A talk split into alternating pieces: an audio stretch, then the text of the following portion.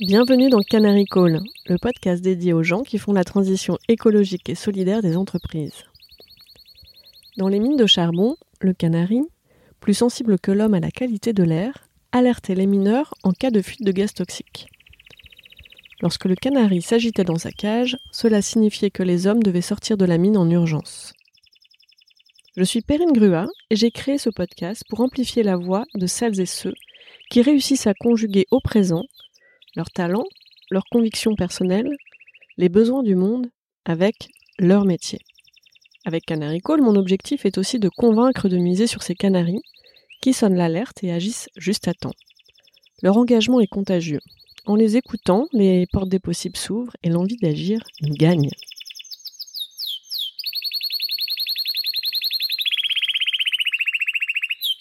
Bonjour Amandine. Bonjour. Bienvenue. Merci Perrine. Tu connais l'histoire euh, du canari? Oui. Toi, si t'étais un animal, tu serais lequel et pourquoi? Alors moi, si j'étais un animal, euh, je serais un flamant rose. Mmh. Ah, ça me rappelle mon enfance euh, en Provence. Ah oui, oui, oui, effectivement. J'avais visité une, une, réserve dans ces coins de, de flamant rose. en Camargue de, Ouais, en Camargue, voilà, pas très loin de Montpellier. pourquoi le flamant rose? C'est un animal, je trouve déjà euh, physiquement moi qui euh, que je trouve amusant. Euh, voilà, euh, cette couleur rose euh, assez flashy, ces grandes pattes, voilà, c'est toujours un animal qui m'a attiré déjà visuellement. Et puis moi j'ai eu de la chance de, de voyager en 2012 notamment. J'ai pris une année sabbatique et, et j'ai visité l'Amérique latine et là-bas on en voit beaucoup. Et c'était un c'est un continent où je suis allée plusieurs fois et, euh, et à chaque fois que je les ai vus, j'ai enfin voilà, j'ai toujours été assez fascinée. Euh, J'aime bien le côté, euh, voilà, on les, voit, ils, arrivent à dormir sur une patte, euh, ils, ils, sont toujours en train de de, de, de, chercher, on les, on les voit souvent sur des grandes étendues d'eau et ils cherchent des microalgues qui leur donnent justement cette couleur un peu un peu étonnante. Et puis tout d'un coup, euh, bah, voilà, ils se mettent à voler, ils prennent de la hauteur et, euh, et de les voir euh, dans le ciel, ça, ça, fait comme des grandes lignes horizontales. Enfin, je sais pas, ça a toujours attiré mon regard.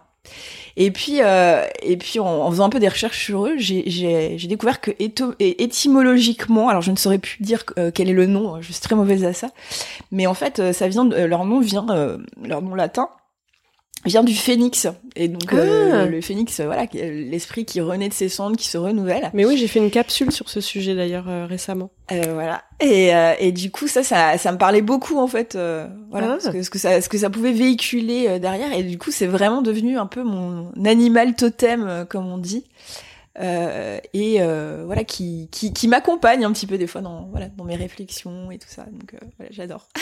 Dans tes renaissances aussi? Dans mes renaissances aussi effectivement ouais. Parce que donc euh, tu es un flamand phénix. Un flamand phénix.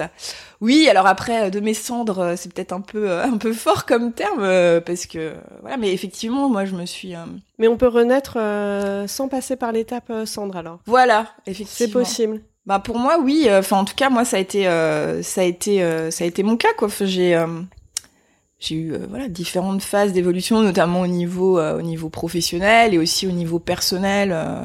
ben voilà aujourd'hui je suis assez engagée dans la redirection écologique etc. Et ça demande grosse remise en question. Et donc oui c'est une certaine forme de, de renaissance. Et tu es née où? Alors je suis née où euh, Alors pour, euh, je suis née où Pour de vrai euh, Pour de vrai. Physiquement. Comme, comme tu étais partie sur le thème de la Renaissance, ça donne envie de savoir là toutes ces étapes. On a envie de connaître tes renaissances. Donc déjà la première.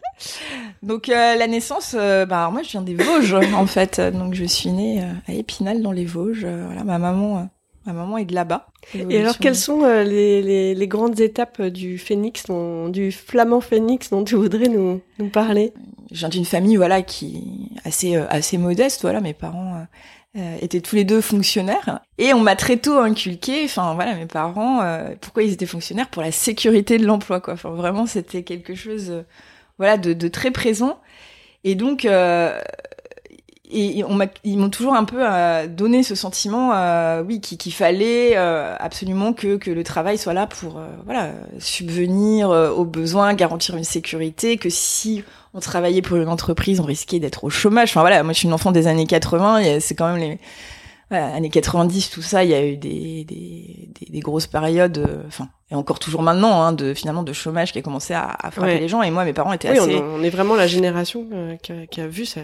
Qui a vu ça euh, apparaître. Et du coup, mes parents étaient assez frappés par ça, je pense. Et, et donc, du coup, moi, on m'a toujours inculqué ça. Et donc, le, le, le, le premier, déjà, le, le, la première chose que qui les a déroutés, c'est quand au final, quand j'ai eu mon bac.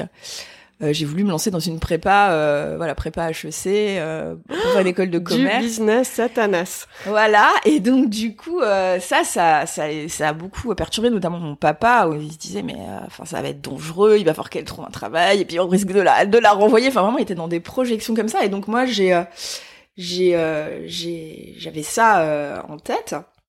Alors, j'avais décidé quand même de, de faire de la finance parce que voilà, dans mon entourage familial, euh, j'avais une de mes tantes qui travaillait en banque et en fait la banque c'est quand même un petit peu le euh, l'administration du privé quoi. Généralement quand on y rentre quand même c'est des postes euh, finalement assez oh, je vais dire ça à, mes amis qui travaillent dans le secteur financier. En tout cas c'était vu. non mais c'était vu en fait du point de vue sécurité de l'emploi en mhm. tout cas par mes parents, ça restait acceptable parce que voilà, les banques, euh, c'était voilà, on a, tous besoin d'une banque. Enfin vraiment, c'était c'était ça. Tu passes du côté obscur de la force. Tu choisis dès le début de tes orientations d'aller vers le business mais bon, tu sécurises euh, finance. Donc première euh, première étape. Exactement, première étape. Et donc euh, donc je vais là-dedans, je vais dans ce domaine. Donc je fais bon, finalement je fais pas une école de commerce parce que la prépa c'était pas du tout ça a pas ça s'est pas très bien passé pour moi. Je enfin j'ai pas fait très longtemps. J'ai fait une semaine de prépa et je me suis dit non, le mode de fonctionnement ne me convenait pas. Donc j'ai suivi un parcours plutôt universitaire, euh, voilà, qui m'a mené, bah, comme je le disais, euh, à Nancy, euh, en Allemagne et à Aix à la fin. Et, et au final, donc j'ai commencé à avoir des premières expériences en banque et ça m'a pas tout à fait convaincu. et donc j'ai décidé de faire plutôt de l'audit. voilà, moi à cette époque-là, j'avais aussi notamment beaucoup envie de voyager. Euh, et, euh, et, du coup, euh, c'est un métier qui me permettait euh, de, faire ça. Et puis, j'avais envie d'un côté concret. En fait, la, banque, c'est très abstrait finalement. Hein. C'est des chiffres, l'argent. C'est, il n'y a pas vraiment une, une matérialité comme moi je enfin j'imagine à l'époque. Et, euh, et du coup euh, l'audit euh, ben ça me permettait euh, voilà j'ai décidé de, de, le faire en industrie et ça ça me permettait de, de voir des choses concrètes des usines etc des choses qui me parlaient plus voilà. Donc j'ai j'ai fait un premier changement à ce moment là et donc j'ai intégré à l'époque un, un, groupe de, de chimie voilà pour auditer leurs usines etc et donc ça, c'est un job dans lequel euh, moi je me suis éclatée euh, pendant pendant trois ans. Euh, voilà, on était tous une équipe très jeune, on était tout le temps à voyager par Mons et par Vaux. trois semaines à un endroit, on revenait trois semaines à Paris, on repartait trois semaines à l'autre. Enfin, je passais ma vie un petit peu dans les aéroports et tout ça. Donc c'était une vie à l'époque que, que moi je trouvais que je trouvais géniale. Et puis bah voilà, généralement quand on fait de l'audit, après il faut évoluer vers une autre fonction. Dans, J'adore Amandine parce que là tu nous fais un teasing. C'est-à-dire que voilà, aujourd'hui si tu es sur Canary Call euh, pour parler de, de ton parcours, c'est que tu es dans une démarche particulièrement engagée au service de la transition écologique euh, et solidaire de l'économie. Et donc là, je vous dépeins. Euh. Et là, on est dans la finance, la chimie et, et les avions. Ouais, euh, donc on a hâte de savoir, euh, voilà, comment, euh, quelles, quelles, ont été ces, ces grandes étapes de, de, renaissance pour en arriver là où tu es aujourd'hui. C'est passionnant. Ouais. Donc euh, donc, euh, après la chimie. Donc après voilà après l'audit euh, j'ai j'ai commencé à, à faire un peu de, de finance d'entreprise donc du coup toujours en, en, chimie et là très vite je me suis euh, je me suis heurtée au, au, au, problème du sens de ce que je faisais.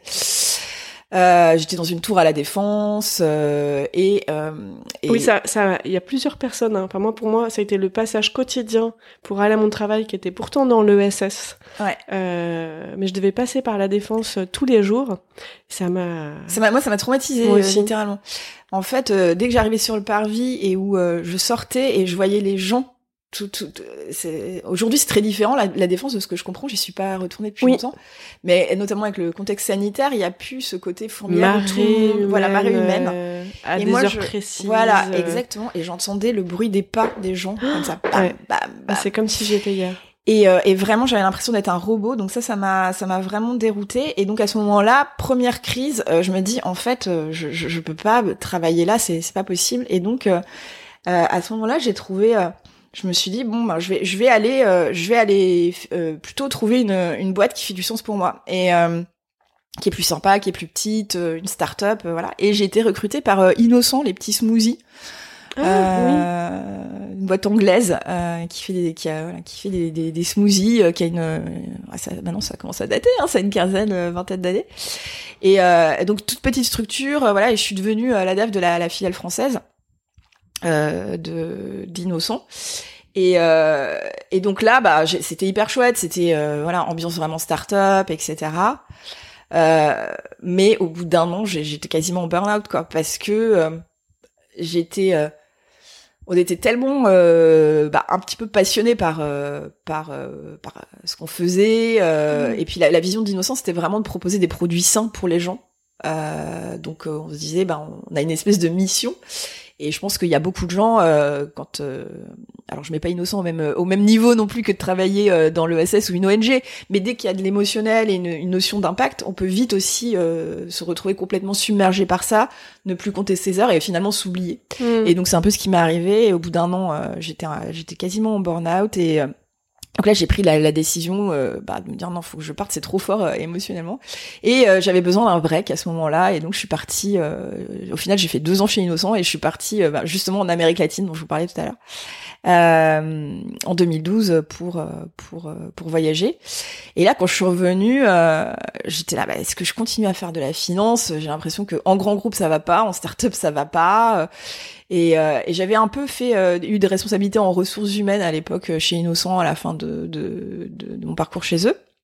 Donc je me suis dit oui, il faut que je faut que je, je touche plus à de l'humain. Et euh, donc quand je suis revenue, j'ai, j'ai- je me suis dit bah tiens, je vais je vais plutôt essayer de trouver un poste un poste en ressources humaines. Mais sauf que quand on débarque après un congé sabbatique, à dire bonjour, moi j'ai fait euh, j'ai fait 5 6 ans de finance. Euh, on se connaît pas, mais je vous propose de faire les ressources humaines chez vous. Les gens, ils vous font pas confiance et c'est normal. Enfin, on a besoin de monter pas de blanche. Donc, euh, vous connaissez pas leur secteur, vous connaissez pas le métier. euh, puis en plus, vous êtes un peu bizarre parce que vous avez pris un an pour rien faire. euh, enfin voilà, voyager. Euh, du coup, ça s'est pas exactement passé comme je le voulais. Oui, Et- bah, ayant moi-même une activité de, de recruteuse, euh, je confirme que changer et de métier et de secteur, Bah voilà, mais c'est pas impossible, mais euh, c'est un, c'est chemin et, Ouais. et, et c'est vrai que ça peut demander euh, des, des étapes, Ouais. mais euh, on dirait que t'as quand même réussi à faire ce que tu voulais faire. Donc comment t'as fait? À ce moment-là, je me suis rendu compte qu'il fallait euh, potentiellement que je repasse par un poste de finance dans une structure, que je fasse mes preuves et que je change comme ça en interne. Et à ce moment-là, j'ai des anciens collègues de, de mon groupe de chimie que j'avais quitté euh, euh, quelques années auparavant, qui m'ont contacté pour me proposer une mission. Et puis finalement, la mission s'est transformée en poste. Et, euh, et la négo que j'ai faite à ce moment-là, c'est dire ok, je prends ce poste en finance parce que vous avez confiance en moi, vous savez que je fais euh, que, que je vais faire le, le, le job, comme on dit. Mais par contre, ce que je, ce que je veux, c'est que vous m'accompagniez euh, dans euh, un peu ma, ma, ma, quête de reconversion, parce que je n'ai plus envie de faire de finance, j'en ai marre des tableurs Excel, de pas voir des gens, euh, euh, voilà, c'est pas ce que je cherche à faire. Mais par contre, euh, j'arrive pas à mettre le doigt exactement sur ce que je veux faire et j'ai besoin d'un accompagnement. Et donc, ça a été, j'ai eu beaucoup de chance à ce moment-là parce que je pense que c'est pas tous les groupes qui euh, qui donnent euh, qui donnent la possibilité de de- de- de- d'accompagner des gens euh, à, se reconvertir. En tout cas, à l'époque, j'avais j'avais réussi à négocier du coup un coaching, euh, enfin un, bilan de compétences, voilà, avec une coach. Et elle me l'avait dit, euh, c'est rare qu'on voit euh, ce, genre de cas. Donc, elle m'avait quand même fait comprendre que j'avais eu de la chance à ce. Alors là, moi, je voudrais faire une pause et, saluer ta démarche, et, parce que je pense que ça peut être euh, vraiment riche d'apprentissage euh, pour euh, pour plein de monde. C'est que finalement, euh, voilà, t'as pris le temps. Il y a un moment dans le ressenti, tu t'es dit, ok, il faut que je, je, je fasse un break. Ouais. Euh, t'as pris vraiment le, le temps de te mettre face au vide, hein, Ouais. quelque part, euh, Ouais. qui, euh, quand on vient d'un monde euh, de la sécurité par l'emploi, fonctionnaire, etc., Enfin, c'est le, le, le vide, c'est quand même le truc le plus flippant. Ouais, exactement. voilà.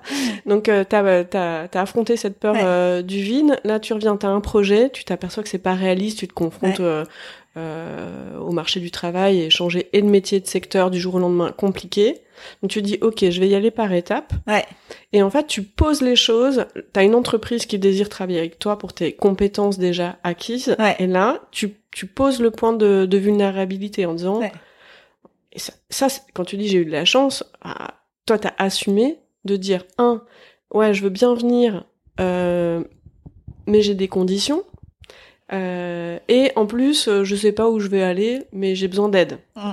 Waouh Enfin, dire ça à son employeur, euh, c'est, c'est et à son futur employeur, euh, c'est, euh, c'est courageux aussi, c'est clair, et finalement, euh, c'est une démarche authentique qui a, a déclenché autour de toi que les gens aient envie de t'aider, de te Mm. rendre, parce que quelque part, t'as, t'as posé la discussion à un, à un, niveau donnant-donnant, en fait. C'est ça. Moi, je vais venir, je vais mettre mon- mes compétences à votre Mm. service.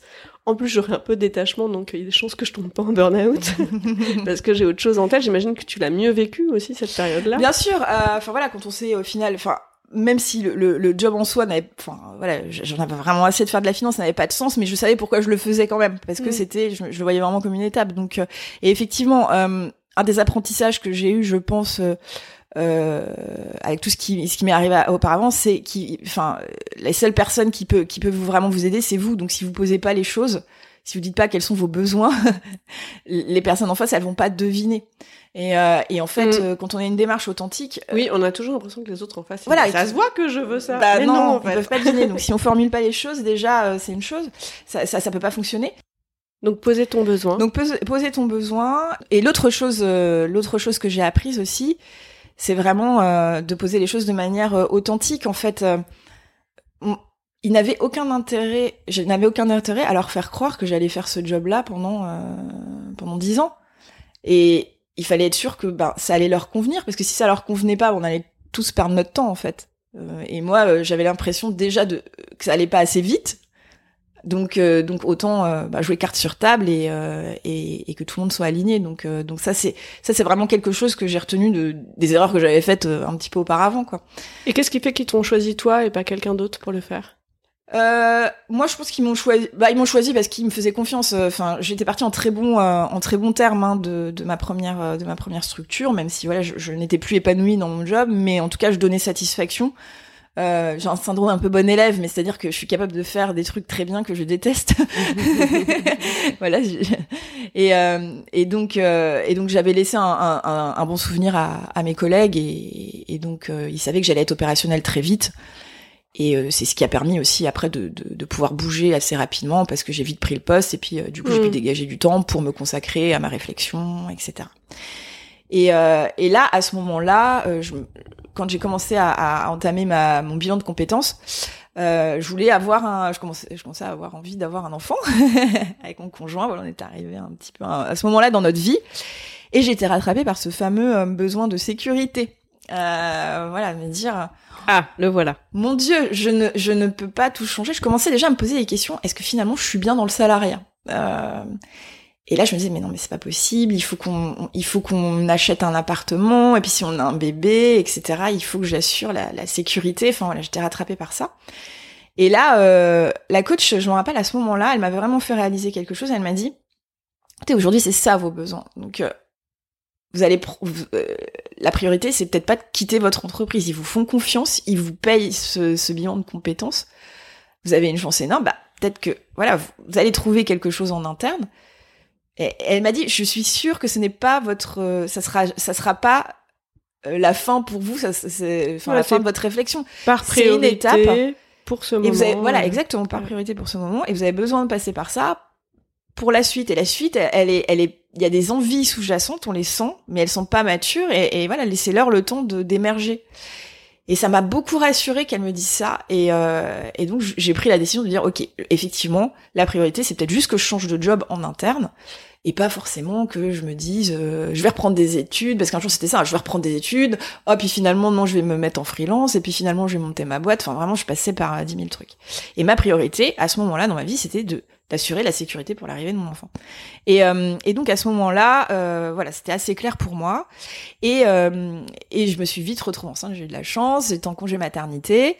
Et et j'ai découvert à ce moment-là en fait je, je, je, j'avais envie, j'ai découvert les MOOC en fait. Euh, j'avais envie de me former au sujet du développement durable parce que voilà, je sentais qu'il y avait des choses qui émergeaient de ce niveau-là, ça m'intéressait, ça faisait vibrer un petit peu des choses en moi.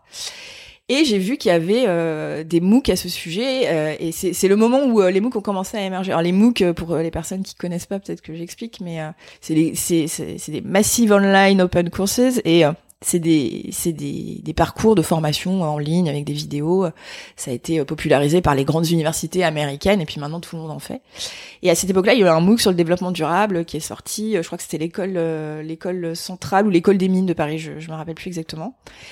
Et euh, le sujet était hyper intéressant. Euh, il y avait notamment Valérie Masson-Delmotte du GIEC qui était dedans. Et moi, j'étais ébahie par le fait que je suivais un parcours avec ces personnes-là et que en même temps il pouvait y avoir des, des gens qui euh, se formaient euh, à New York, euh, à Mumbai sur les mêmes sujets. Et j'ai été épatée par le potentiel qu'offrait le digital en termes d'éducation. Je me suis dit mais c'est un moyen de démocratiser les choses, c'est, mm. c'est juste extraordinaire. Et il s'est trouvé qu'à ce moment-là, donc du coup j'étais en congé maternité et j'avais négocié de ne pas revenir à mon poste en finance et de, de trouver mon, ma prochaine étape. Et il s'est trouvé qu'il y a eu un, poste qui s'est créé pour pousser la formation en ligne au sein de mon entreprise. Et donc là, je me suis dit, mais génial, je découvre ça. Et là, il y a un poste, ben j'y vais, je postule. Et, euh, et là, sur le papier, en théorie, je n'étais pas la meilleure candidate, je pense, pour avoir euh, le poste. Face à moi, j'avais des gens, ben, bien sûr, des RH, des gens issus de la formation, euh, qui, qui postulaient à ce poste-là. Mais moi, la différence d'eux, j'avais déjà expérimenté un MOOC, en fait. Euh, donc, je savais, en tant qu'apprenant, comme on dit dans, dans le jargon euh, de formation, j'avais vécu cette expérience-là. Et donc, du coup, je suis arrivée avec un retour très authentique, en fait, sur l'expérience apprenant mm. autour de, de ces modalités. Et, euh, et du coup, j'ai réussi à avoir le, le job. Donc ça, c'était euh, vraiment chouette. Et donc, euh, virage quand même assez important de voilà, finance, contrôle de gestion, à euh, déployer les modalités de formation digitale euh, dans ma boîte. Et ça, c'était c'était il y a six ans. Et alors aujourd'hui, ça paraît évident à tout le monde de faire des zooms, euh, poursuivre des formations, etc. Mais à l'époque, c'était pas du tout le cas et euh, il y avait un vrai travail de, de pionnier, un peu de, de défrichage euh, à faire, quoi. Donc c'était. C'est c'est vraiment riche ce que tu. Merci beaucoup hein, pour pour ton partage authentique de ce cheminement qui qui parle à énormément de personnes en fait. Et, et là, je voudrais pointer du, droit, du doigt en fait la notion de prise de risque euh, parce qu'il y a un peu parfois ce fantasme dans, dans la transition euh, professionnelle. Oui, mais euh, voilà, si j'étais courageux, un truc un peu où on s'auto-flagelle, si j'étais courageux, je ferais vraiment du jour au lendemain ce que je veux, je laisserais tomber ça et je ferais ça, etc. Et là, dans ce que tu racontes, finalement, voilà, t'as as, vraiment aussi pesé quelles étaient tes priorités du moment. Euh, t'as écouté tes besoins aussi primaires euh, à ce moment-là de sécurité, euh, de famille, euh, qui sont des valeurs en fait importantes au-delà de, de, la notion de sécurité. T'avais des voilà, des valeurs à, à, prioriser à ce moment-là, et et t'as as fait une prise de risque, mais t'as fait une prise de risque en ayant des points de sécurité d'attache. Exactement. Parce que c'est une, c'est une vraie prise de risque de changer complètement de métier, mm. même à l'intérieur d'une entreprise. Mm, mm, bien sûr. Et tu l'as déclenché. Quand tu parles beaucoup de chance, voilà, le mot chance est, est, très, est très riche, hein, euh, qu'il faut, il faut pouvoir la, la, saisir, la provoquer. Donc, euh, tu as provoqué, tu as saisi ta chance, euh, tu as pris ton risque. Euh, mais en posant des points, euh, c'est peut-être parfois aussi des points de sécurité et le respect de certains besoins et certaines valeurs qui donnent l'audace de prendre vraiment euh, un risque et d'aller vers l'inconnu. Parce que là, tu as été vers l'inconnu. Oui, c'est ça. Tu as été faire un truc que personne n'avait jamais fait de toute façon. Donc mm. en même temps... Euh, Exactement. Euh, moi, je crois beaucoup plus dans les, dans les transitions à, à la notion de pivot plutôt que de saut dans le vide. Parce qu'en fait, le saut dans le vide, et, je le vois, hein, moi j'échange beaucoup avec des gens euh, sur mon parcours et voilà qui se posent beaucoup de questions. Et en fait, cette notion de saut dans le vide, ça peut paralyser. Quand on se dit, mais non, c'est trop énorme, c'est trop. Euh. Et effectivement, moi, je crois beaucoup plus au, crantage, y aller. Euh, voilà, on change une chose, on pivote, et après, on changera peut-être une autre chose, et petit à petit, euh, on va euh, on va cheminer vers ce, une espèce d'idéal qu'on a euh, et, je trouve ça beaucoup plus euh, durable. Bien entendu hein, si on fait un saut dans le vide ça peut très bien marcher et voilà. Mais mais si ça ne marche pas il y a des gens qui se retrouvent complètement déstabilisés et qui retournent faire quelque chose qu'ils aiment pas du tout euh, parce que ben ils se sont frottés à un, risque qui était trop grand et, et ça les et du coup d'être en situation d'échec ça peut les déstabiliser etc euh, ou en, en, situation de difficulté financière hein, parce qu'on mmh. aussi à ça euh, euh, là c'était bien parce que au moins je voilà j'étais dans une une entreprise où je savais que j'étais reconnue donc j'avais pas besoin de vraiment faire mes preuves en tant que personne compétente. Après j'avais besoin de développer des compétences euh, nouvelles mais j'avais prouvé ma capacité, en tout cas, à, à, être en mesure de le faire. Voilà. Mm. Et donc ça, c'est euh, c'est c'est génial. Il nous manque encore un petit bout de l'histoire. Ouais, c'est long. non, mais merci parce que je pense que c'est vraiment dans les. Il y a beaucoup de, il y a beaucoup de, de nuances et de précisions dans ce que tu nous partages dans les, dans les étapes. Euh, ça me fait penser, je sais pas, j'ai une image comme ça qui me vient. Euh, euh, d'une d'une rivière euh, à traverser, on est sur le bord et tu sais il y a pas forcément de pont et en fait euh, tu te lances un moment tu vois pas trop tu te lances et puis tu cherches une pierre et puis tu sautes sur la pierre puis après sur une autre et tu sais que tu vas finir par arriver de l'autre côté mmh. de la rive tu te mmh. fais tu te fais confiance tu sais pas où exactement mmh. euh, et pas après pas j'ai un peu ce voilà pas la notion de pont euh, en ligne droite, mais de des petits cailloux euh, sur lesquels on saute. Ouais, parfois on se mouille un peu les pieds. Voilà, c'est ça. Exactement. Est-ce que je suis prête à sacrifier une de mes deux chaussures euh, Oui, euh, donc du coup, donc j'ai pris ce, ce, ce job-là qui consistait, voilà, à déployer la, la formation digitale euh, au sein de mon entreprise. Donc un peu un travail euh, oui de, de, un peu de pionnier hein, parce que c'était au moment de la transfo digitale des entreprises. Dans euh, moi j'étais dans une boîte voilà de chimie une, organi une organisation voilà, assez assez conséquente assez lourde à, à, à, à, faire bouger et euh, donc c'était c'était hyper chouette, euh, hyper enrichissant. Euh, d'un côté, je rencontrais beaucoup de startups justement dans les tech et tout ça, donc il y a un côté très rafraîchissant. Et puis j'ai essayé de déployer toutes ces solutions en interne et, et c'était, je me suis vraiment beaucoup amusée. Et puis et puis j'étais dans une équipe très bienveillante, voilà avec une hiérarchie qui me faisait confiance. Enfin, c'était vraiment les conditions idéales pour que ça se passe bien. Et ça s'est très bien passé. Et sauf que à un moment, j'ai été rattrapée par mes, mes démons du développement durable. Euh, voilà, je vous disais que j'ai découvert les MOOC en suivant un MOOC sur ce sujet-là. Et euh, il s'est trouvé que euh, voilà, j'avais eu ma première fille, deuxième grossesse sur ce poste-là.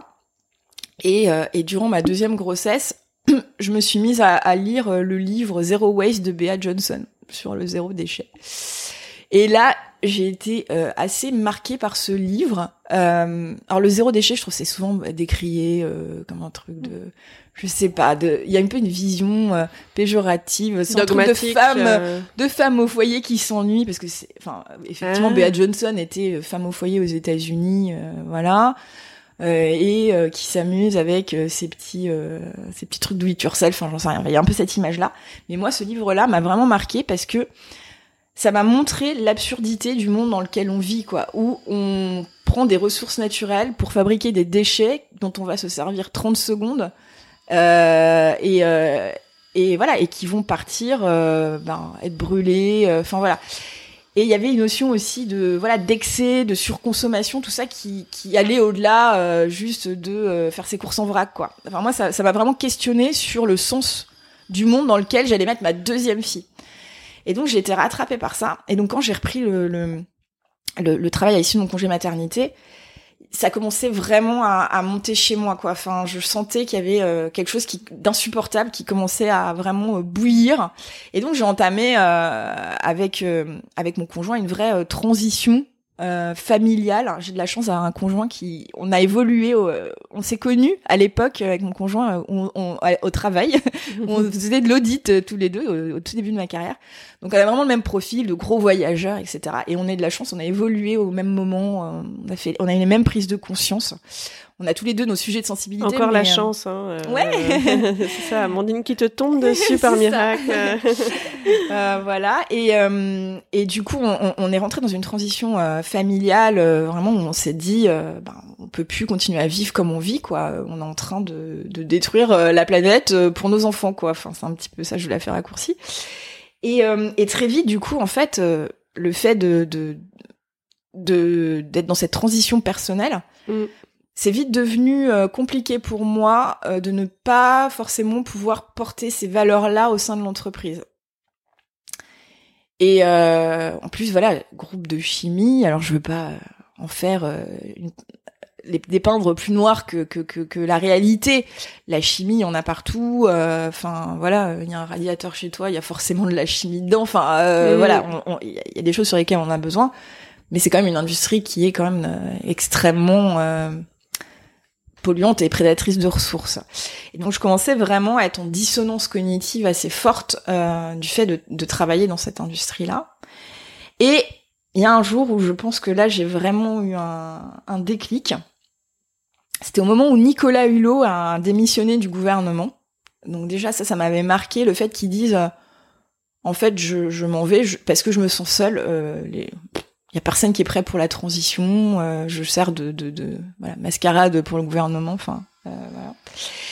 Donc ça, ça m'avait déjà marqué. Euh, et à ce moment-là, il s'est trouvé que je venais de terminer un, un, parcours de formation en ligne sur la négociation, négociation commerciale. Et j'ai un collègue qui vient me voir et qui me fait Amandine, c'est génial ton parcours, je l'adore.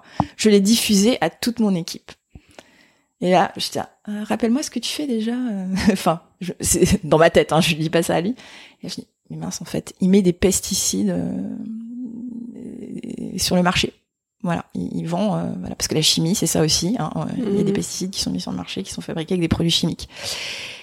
Et là, vraiment, ça a été une gifle énorme de me faire féliciter pour quelque chose que j'avais construit pour développer les compétences de mes collègues, mais qui, ça servait à faire ça. Et là, je me suis dit, mais attends, je, je, je n'ai pas pris ce job pour développer des compétences que moi je combats au quotidien. Euh, je mange bio, euh, je, enfin voilà.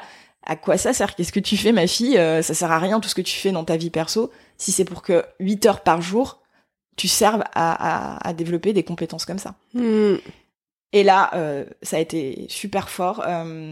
et à ce moment-là, en fait, donc là, c'est pas les cendres, mais c'est une gifle. C'est une gifle, une gifle énorme. Enfin, ça a vraiment accentué la dissonance et là, c'est devenu insupportable pour moi.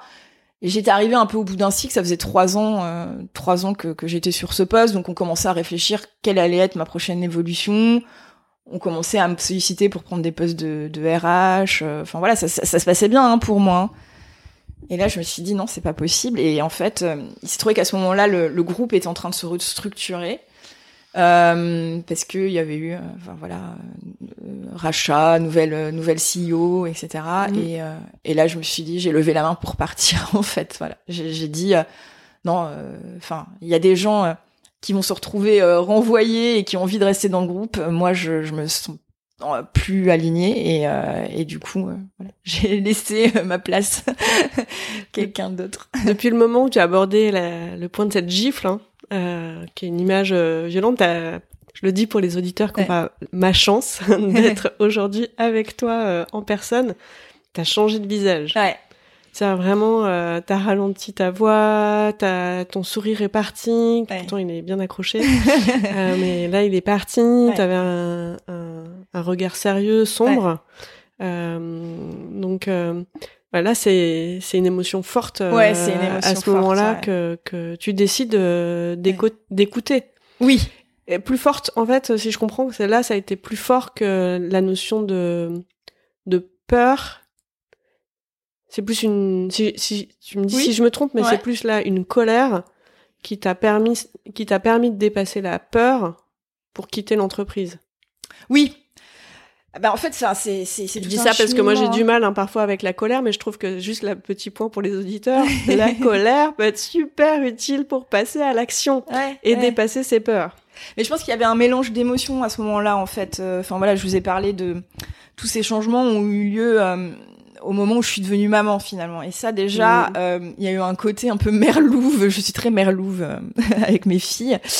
Euh, quand j'étais enceinte de la première, il y a eu vraiment ce, ce truc. Euh, ça a commencé avec la nourriture en fait. Mais qu'est-ce que je donne à manger au bébé qui est dans mon ventre euh, mm. En fait, j'ai commencé à, à, rentrer un peu dans dans l'écologie et tout ça avec ça. J'avais j'avais déjà des convictions, mais moi j'avais l'impression d'être au top parce que je triais super bien mes déchets et que je me déplaçais à vélo dans Paris. Mais à côté de ça, je prenais l'avion hyper tout le temps. Enfin voilà, j'avais pas les ordres de grandeur. Et euh, donc la maternité m'a déjà bouleversée et, la, la, peur de se dire mais attends, euh, en fait dans quel monde j'envoie mes enfants? Donc ça déjà j'étais animée par ça. Donc la peur elle était déjà là. Mm. Euh, et effectivement, il y a eu cette colère, cette colère, euh, mais surtout vis-à-vis de moi-même, en fait, cette dissonance de se dire, mais attends, enfin, là, tu fais n'importe quoi, ça sert à rien ce que tu fais dans la vie de tous les jours, si c'est pour après passer 8 heures par jour. C'est Cyril, c'est Cyril Dion hein, qui a une citation qui est un peu célèbre, qui dit qui dit euh, ben euh, c'est comme euh, si vous allez travailler tous les jours chez Monsanto mais que vous y allez à vélo. C'était exactement ce que je faisais en fait. Et, donc du coup, euh, cette incohérence, j'étais, oui, j'étais en colère contre moi. Et je me suis dit, euh, et j'ai vu aussi euh, le, désespoir dans le discours de, de, Nicolas Hulot. Bon, ça m'embête un petit peu de parler autant de lui aujourd'hui avec les, toutes les affaires qu'il a, mais bon, bref. En tout cas, ça a résonné. Ça, ça mais ça a résonné à ce moment-là. Ça a pu servir aussi à toi à déclencher un passage voilà, à À ce moment-là, ça t'a parlé. J'ai vu, moi, quand je l'ai vu parler à la télé, j'ai vu un homme qui était démuni et qui se disait, mais j'ai personne derrière moi, quoi. Et et donc je me suis dit mais non mais euh, on, faut lui montrer enfin si t'as ces convictions là faut le montrer quoi en fait. Euh, il faut faire un peu son coming out j'ai envie de dire écologique. Euh, si tu portes ces trucs là tu vas plus te cacher à faire tes trucs dans ta vie perso et être complètement détaché dans la vie pro à faire des trucs qui font pas de sens quoi. Faire son coming out écologique.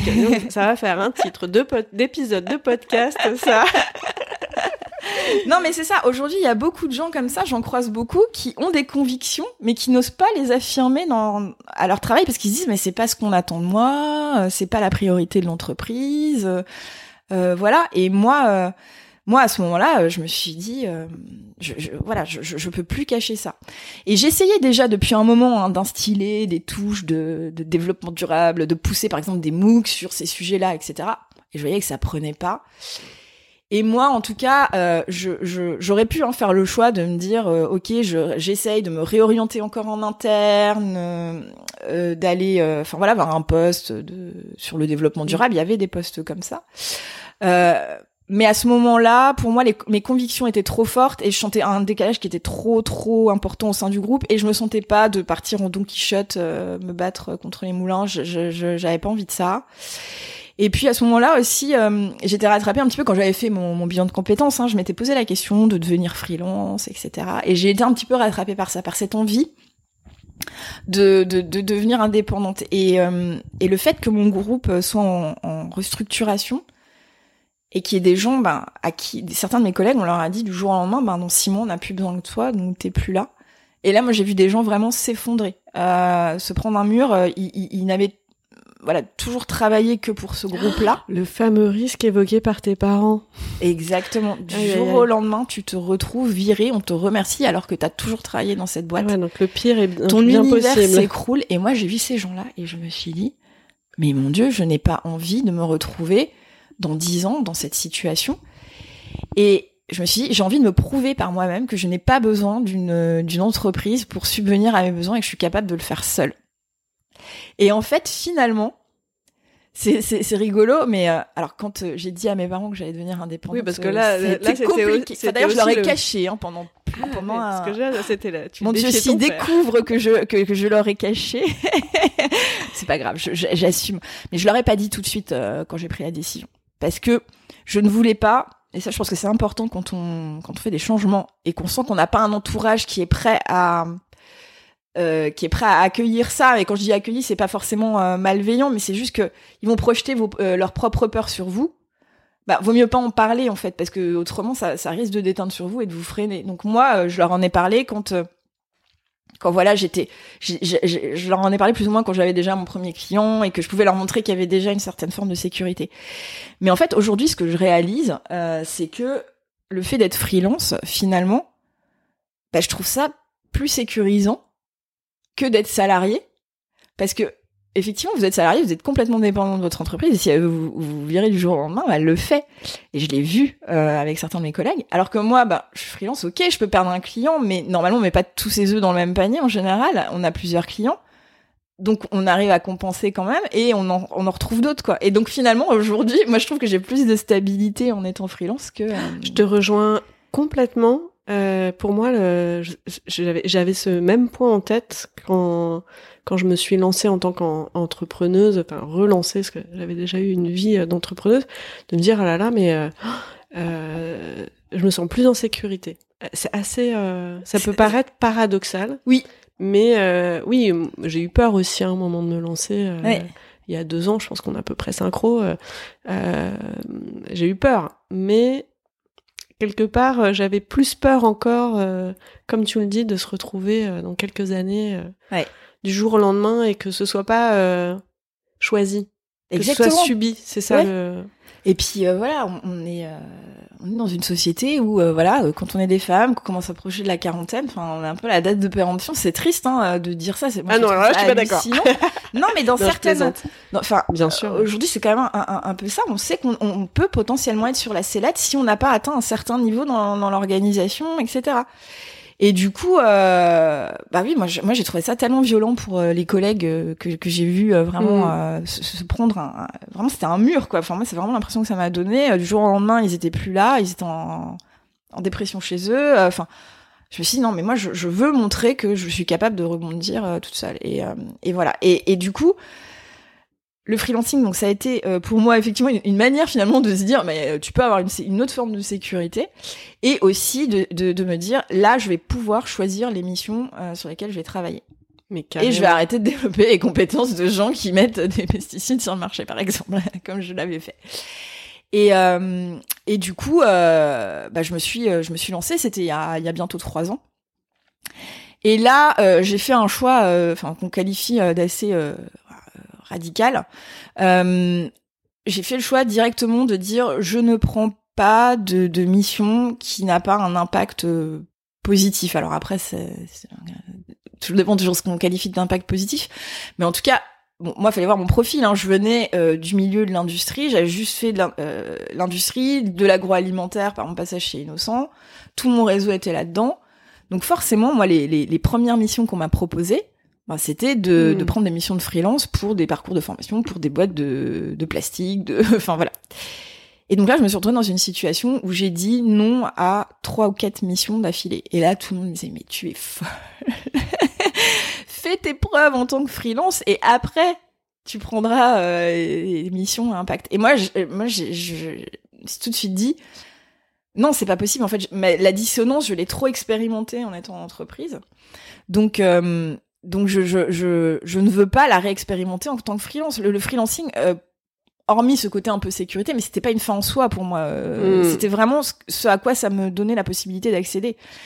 Et donc j'ai préféré, euh, j'ai préféré euh, dire dire non à plusieurs missions. Il y a même des gens, voilà, dans mon réseau où je leur ai dit non plusieurs fois. Et, et à un moment, je, je on, on, on, retourne à cette notion de un peu de transparence et d'authenticité. Je me suis dit, je voudrais pas qu'ils croient que j'ai pas envie de travailler avec eux, mais je vais mettre, je vais, je vais leur expliquer vraiment carte sur table pourquoi je fais ce choix-là. Et, et voilà, j'ai un client à qui je dis, écoute, c'est pas, je, je, je, serais hyper contente de travailler euh, pour toi, mais là, toutes les missions que tu me proposes, c'est pour, euh, c'est pour des, des, des, entreprises et des, et des, des missions qui, moi, ne, ne sont pas alignées avec ce que je veux porter aujourd'hui. Mm. Et en fait, il a été euh, hyper compréhensif et il m'a dit ben ok ben c'est c'est clair ok ben maintenant je te sollicite plus sur ça et je te solliciterai que si j'ai des missions pour je sais pas des ONG ou des trucs comme ça. Et c'est ce qui se passe euh, depuis quoi. Enfin voilà.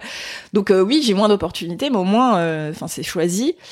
Et puis finalement cette cette forme de de, de voilà, de radicalité j'emploie beaucoup ce mot qui que je trouve aujourd'hui qui est un peu euh, galvaudé, on pense tout de suite extrémisme, machin. Moi, radicalité, c'est aller à la racine euh, des problèmes, quoi. Enfin voilà. Mm. Donc, euh, donc c'est dans, dans ce sens-là où je me dis, bah, euh, oui, je, je, j'ai j'ai cette radicalité, euh, j'ai cette radicalité là. Je, je vais vers des missions qui, euh, qui me parlent, enfin et qui, euh, qui sont en ligne avec les, les, les valeurs que je veux porter, quoi.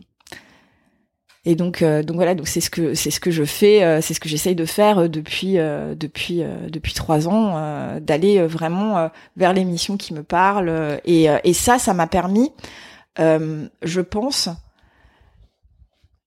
de de- d'avoir une, une forme de cohérence vis-à-vis des des, des, Mm. des des clients que je visais. Parce que voilà euh, forcément il y avait des, des, des structures avec lesquelles j'avais envie de travailler. Et c'était beaucoup plus facile pour moi euh, de, de les solliciter de les de les démarcher en leur disant bah moi j'ai cette posture là et je m'y tiens et c'est pas euh, oui ok j'essaye de bosser pour vous mais à côté euh, ben je continue à, à, bosser pour des gens qui mettent des pesticides sur le marché j'ai rien tout le temps mais euh, mais voilà donc j'a- j'avais cette forme de cohérence qui moi me servait vraiment à à montrer patte blanche en fait un, un petit peu entre guillemets dans le monde de l'ESS parce que moi j'avais tout ce parcours là où je venais pas de ça. Et pour moi c'était important de montrer euh, oui bah maintenant je, je, je fais un peu le grand saut là pour le coup euh, je, je je je cherche pas forcément à avoir des missions alimentaires euh, voilà après Parce que là, c'est hein. un double, com- enfin, c'est un double coming out. oui c'est ça C'est c'est un coming out où tu sors de l'entreprise, tu pars en freelance et euh, au service d'un engagement. Donc euh, là, c'est un, c'est quand même plus qu'un pivot, c'est c'est un 300, c'est un, un 180 quoi. Voilà. Mais après, la nuance que j'apporterai à ça, c'est que, euh, et ça, je le dis tout le temps aux gens qui euh, qui veulent échanger avec moi sur le fait que effectivement, j'ai euh, ce positionnement qui est très qui est très radical dans le sens, voilà, je, je ne prends que des missions à impact positif. Euh, je le fais, mais parce que aussi je peux me permettre de le faire, parce que j'ai bien gagné ma vie auparavant. Je suis partie de mon entreprise, il y avait un plan de restructuration, je suis partie dans des conditions sécurisées.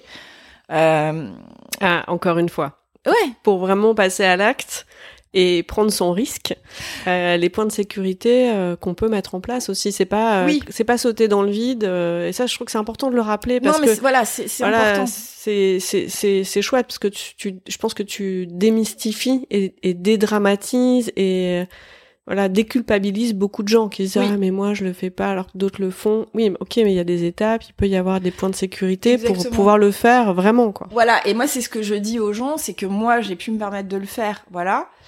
Euh, alors ça veut pas dire parce que des fois j'ai des, des personnes aussi qui à l'inverse, mais je pense que c'est des personnes qui veulent pas vraiment bouger, mais qui disent ah bah oui mais moi je suis pas comme toi, je je je je, je n'ai pas, euh, je sais pas, un- je peux pas partir, il y a pas une restructuration dans ma boîte, donc moi si je pars euh, j'ai zéro aide, euh, voilà. Euh, si t'as les convictions et que t'as quand même un peu d'argent de côté, je pense que tu peux prendre ce risque quand même. Et, et, et justement, tu peux équilibrer en prenant des missions peut-être un peu plus euh, entre guillemets alimentaires. Et t'es pas obligé de faire euh, un Mm. positionnement aussi radical que moi. Mais juste ne pas bouger, c'est dommage.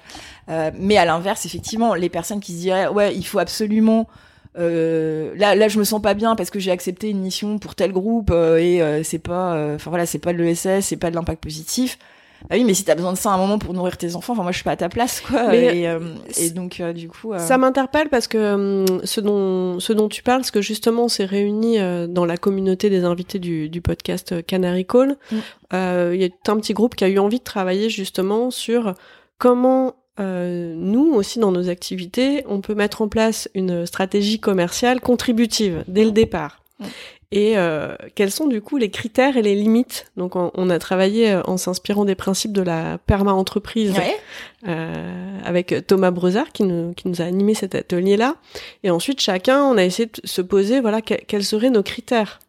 Euh, et c'est pas, c'est pas évident en fait. euh, c'est un, c'est un sacré euh, exercice parce qu'à un moment, voilà, moi je me disais, mais par exemple moi en tant que recruteuse, je me dis, mais tous les métiers peuvent contribuer euh, à la transition. Donc je veux pas euh, refuser des postes qui ne sont pas directement RSE. Bah non, Parce non, que non. tous les postes. Et après, sur l'entreprise, euh, sur quel type d'entreprise Moi, par exemple, euh, je me dis, mais il y, a les- il y a les entreprises de l'ESS qui sont déjà engagées, etc. Et ok, il y a d'autres d'autres métiers que, que la RSE et tout le monde contribue. Ouais. Mais la question aussi des entreprises qui sont en, en train de mener leur transition, Ouais.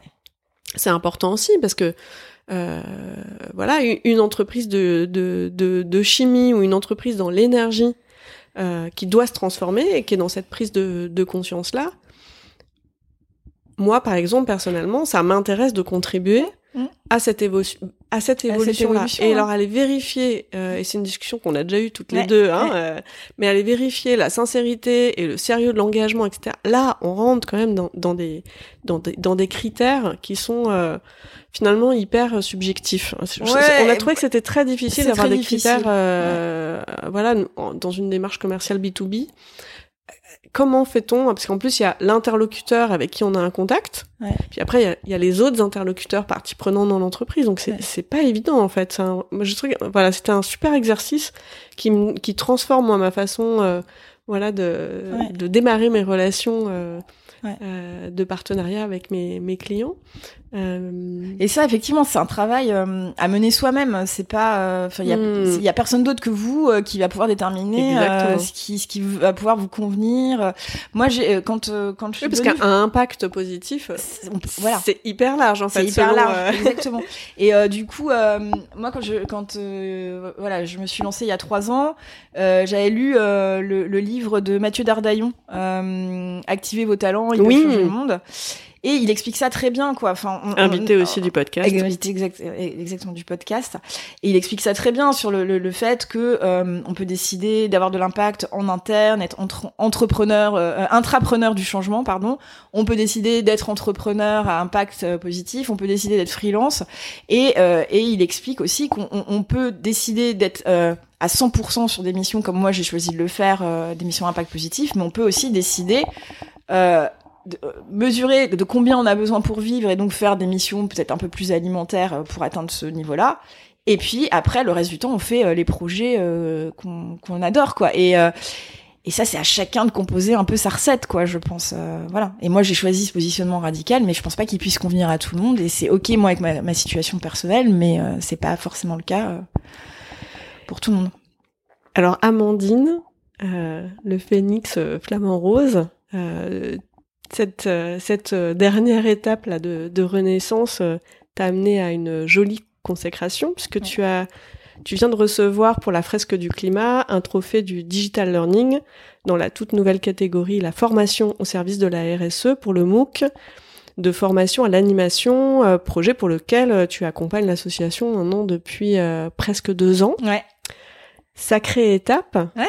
Félicitations. Merci. Alors c'est quoi la prochaine? Ah la prochaine. C'est quoi la prochaine renaissance euh, euh La prochaine renaissance? Bah, c'est compliqué. Là, là c'est vrai que c'est une, c'est une chouette étape de se dire, euh, voilà, euh, de pouvoir avoir une, une, reconnaissance quand même de, de, de, son travail pour un projet comme celui de la, de la fresque du climat, voilà, qui vise à sensibiliser un maximum de personnes au, au changement climatique.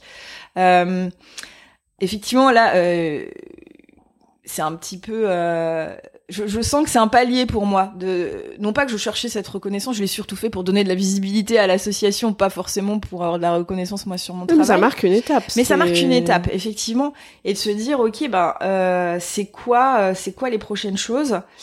Euh, Aujourd'hui, je pense qu'il faut, euh, il faut accélérer. Il y a une vraie urgence climatique. Voilà, je baigne là-dedans hein, en, en, travaillant avec la fresque du climat, et, et ça va pas assez vite. Donc moi, je me pose effectivement beaucoup de questions. Est-ce que je consacre aujourd'hui suffisamment de temps à ce sujet parmi tous les sujets que je traite, qui sont toujours à impact positif, mais voilà, je travaille sur différents types de causes, donc je me pose cette question-là. Et puis je me pose aussi euh, la question le travail de sensibilisation, il est hyper important. Euh, ça, c'est indéniable, je pense. Euh, et ma structure, celle que j'ai montée en passant freelance, s'appelle Savoir Précieux.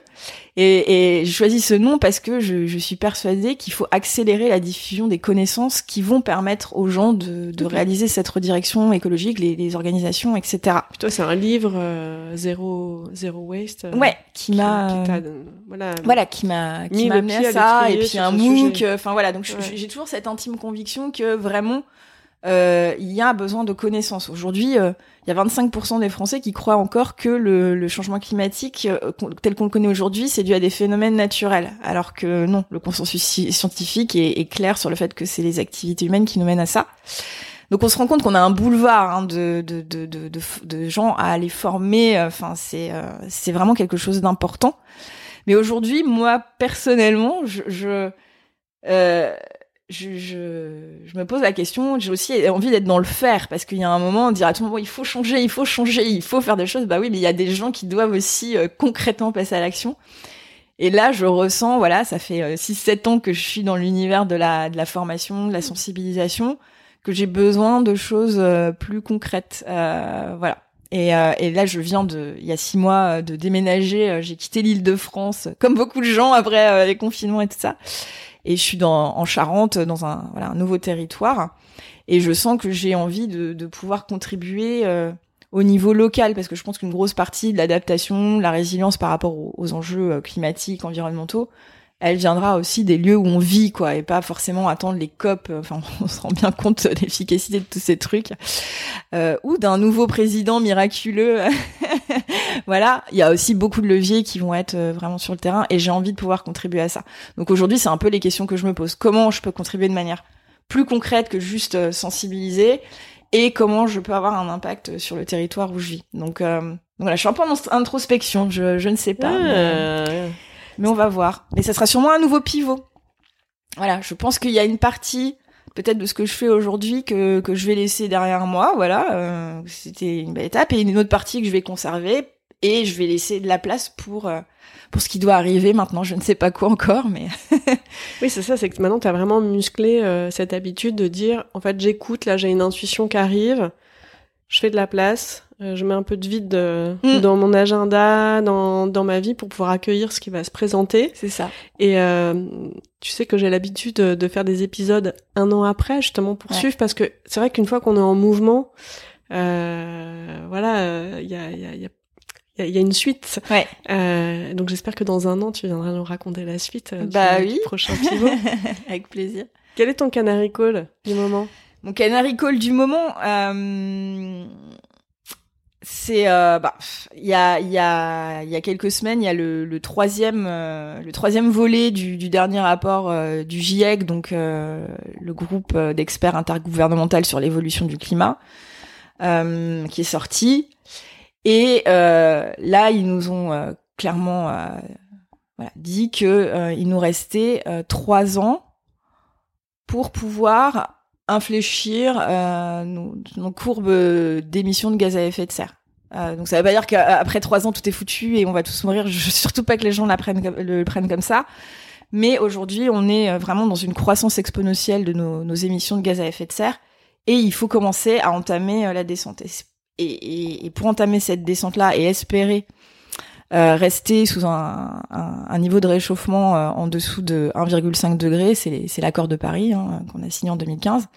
Et eh ben il faut que dans les trois ans qui viennent, on, on, on commence à, à, vraiment réussir à se passer euh, des énergies fossiles et, et qu'on arrive à, à commencer à, à, réduire ça trois ans c'est très court quoi enfin moi il y a trois ans voilà j'étais pas encore freelance euh, et, et, et, là de vraiment le matérialiser comme ça pourtant j'avais ces chiffres là en tête mais de le relire dans le dernier rapport là ça m'a ça m'a quand même marqué et je me dis mais il faut absolument que tout le monde en fasse une priorité parce que si c'est pas le cas euh, ben ça va être très compliqué euh, très compliqué d'y arriver et il se passe beaucoup de choses hein, en ce moment hein. il y a une vraie prise de conscience mais là il faut vraiment avoir un niveau de de, de radicalité encore euh, voilà je pense plus fort et là du coup j'ai envie de dire on a beaucoup parlé de transition etc je pense que aujourd'hui si vous êtes c'est enfin J'écoutais euh, l'autre jour dans un podcast Thomas Wagner de Bon Pote, qui est un média justement qui essaye de, de sensibiliser aux enjeux euh, climatiques, euh, de, de, perte de biodiversité, etc. Et Thomas Wagner, donc du coup le, qui a fondé ce média,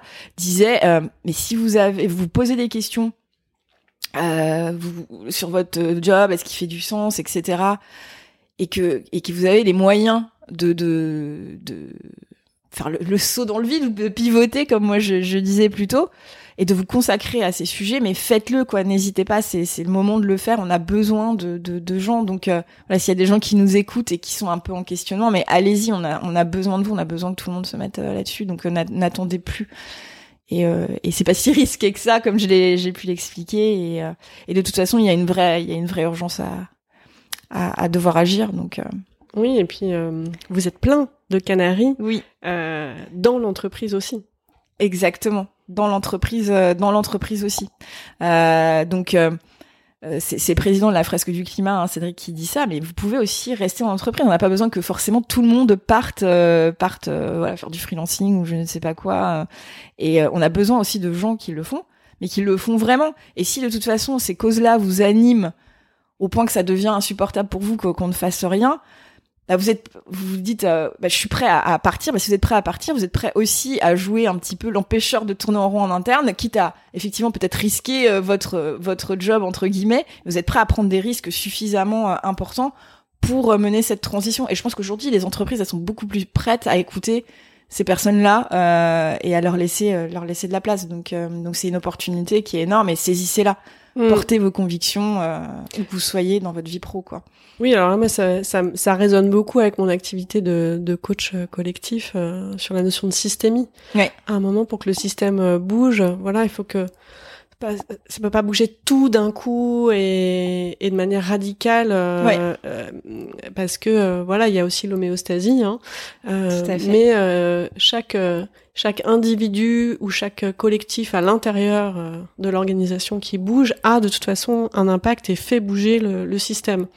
Donc euh, c'est aussi euh, non, et on bah, parle se, des... se, défaire de, de, de cette peut-être cette sensation de ne pas avoir la légitimité euh, a, en entreprise et, et, voilà agir au niveau où on peut agir mais agir. C'est ça. Il y a une question de légitimité puis aussi une question aussi euh, moi je vois souvent euh, dans les dans les ateliers que je peux animer aussi pour la fresque du climat hein, parce qu'en plus de ma casquette de digital learning manager euh, je j'anime aussi des ateliers moi-même.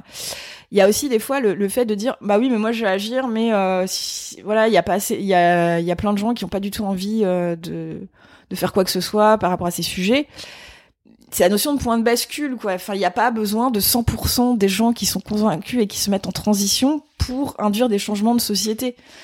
Il y a des chiffres qu'on lit, alors c'est c'est pas scientifiquement euh, vraiment, euh, c'est difficile de mettre un chiffre, mais on dit entre 10, 15% euh, on va dire ces chiffres-là, de gens qui sont vraiment convaincus et qui agissent pour engendrer un changement de société, qui peuvent faire basculer donc on n'a pas besoin de 100%, on a besoin de 10-15%. Donc si vous estimez que vous êtes potentiellement dans ces 10-15%, bah faites votre coming out écologique et, lancez-vous euh, où que vous soyez, quoi.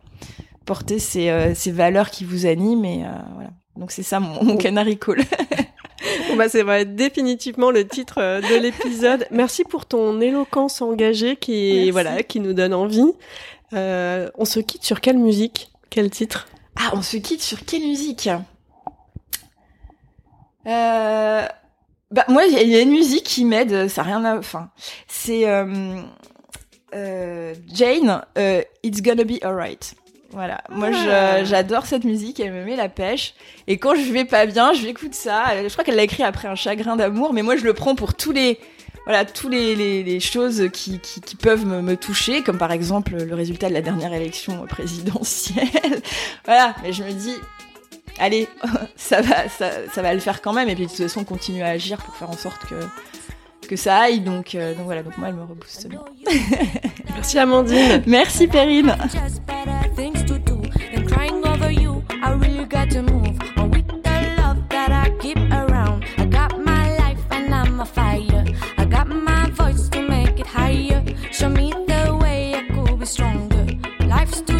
to look down at you. Things gonna be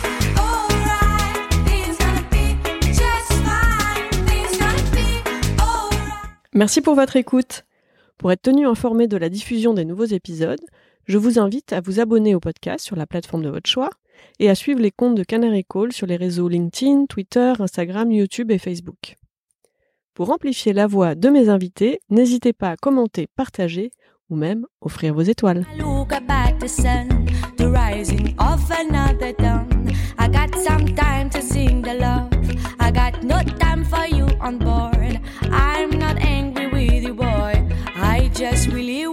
move on. Things gonna.